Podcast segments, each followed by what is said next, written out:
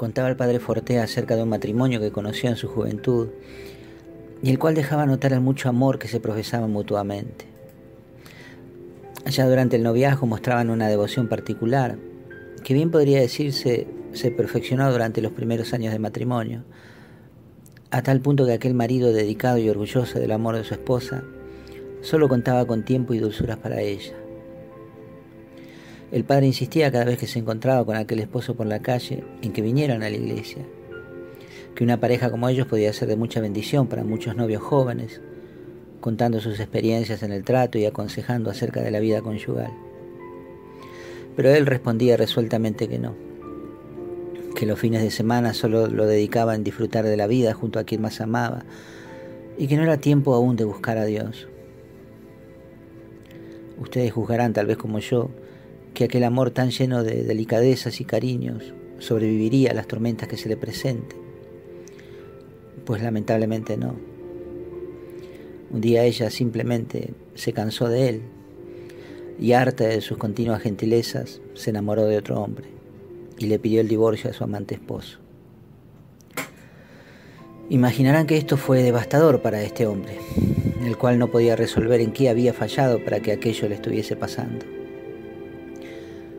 Y contrariamente a lo que quizá alguno de nosotros haríamos, ese hombre despechado y dolorido, en vez de llenarse de odio y bronca hacia aquella mujer que le despreciaba, duplicó sus dulzuras con ella, rogándole que no le dejara. Tratando de conquistarla nuevamente, le dedicó más tiempo todavía. La llenó de regalos y hasta la llevó de viaje por distintos lugares del mundo para ver si de esa manera podía retornar el amor a su corazón. Pero todas estas cosas de nada sirvieron. Ella sentía lástima de aquel hombre que se rebajaba y humillaba con lágrimas, suplicándole una y otra vez por su amor.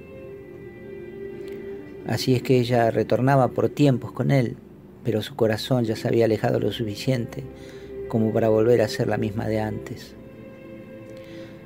Y sucedió algo curioso.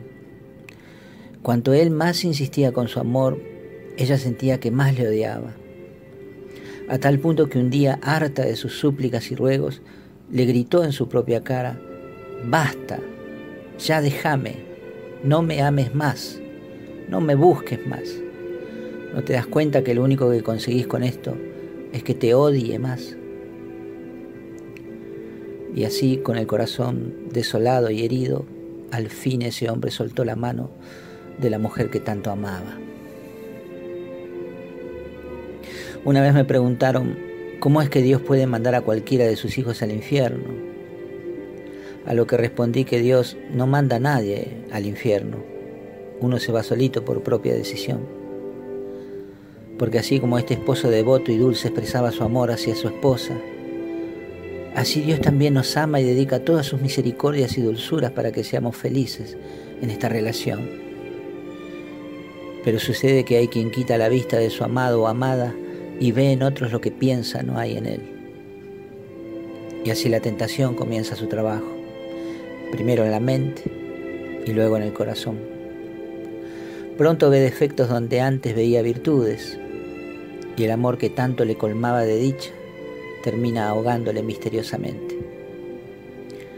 Por más que Dios insista en retenerle de mil formas, la lucha de ese corazón alejado es tremenda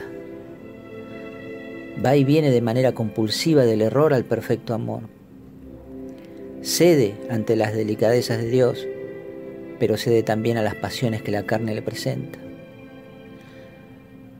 Un día incomprensivamente grita al que le ama, basta, ya no me ames.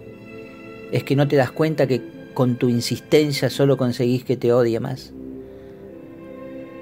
Y así es que Dios suelta. Luego de haber agotado todas las posibilidades para retenerle, aquel corazón tomó su dolorosa decisión. Quizás la comparación no es perfecta, pero ilustra una gran verdad.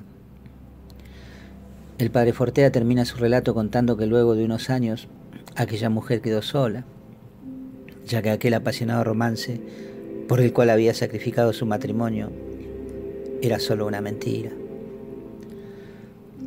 Ese hombre que la había encandilado jamás cumplió sus promesas de dejar a su esposa y casarse con ella. cuando el tiempo pasó se cansó de ella buscándose otra, con la que tener nuevas aventuras. ¿Pudo ella retornar con su esposo? Ya no. El odio que se había apoderado de su corazón se lo impedía. La depresión hizo el resto. Ni Satanás ni los demonios pudieron retornar jamás del odio hacia Dios. Aborrecieron de tal forma al Padre de las Luces que sus corazones se inundaron de malicia y odio hacia el que les había creado y amado, y prefirieron la oscuridad del infierno que retornar a la luz. El odio es lo contrario al amor. Es una fuerza poderosa que cuando hace raíz en el corazón puede llevar un alma al infierno.